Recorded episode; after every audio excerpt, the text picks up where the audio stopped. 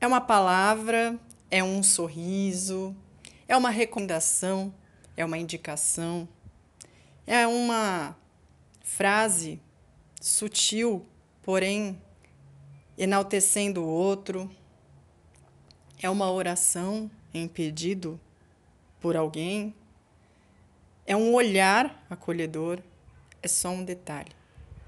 Mas a gente não faz nem esse detalhe. E esse detalhe não é tão pequeno assim. Nós desvalorizamos o detalhe achando que é tão pequenininho que ninguém vai reparar. Mas a gente esquece que é exatamente na sutileza das coisas que vem os grandes reparos da vida. Não é um sorriso, é o sorriso. Não é uma palavra, é a palavra. Já pararam para pensar que aquela frase que a gente gostaria de dizer para alguém e não disse podia simplesmente transformar a vida dessa pessoa?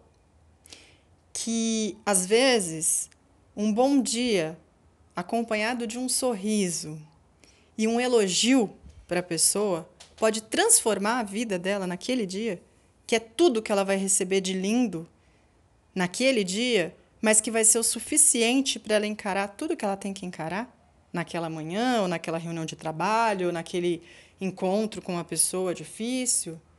Mas a gente fica no ah, é tão pequeno, eu não vou fazer.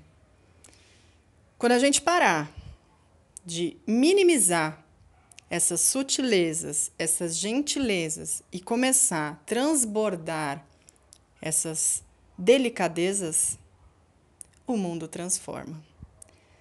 As formigas elas trabalham juntas. E todas elas têm uma função.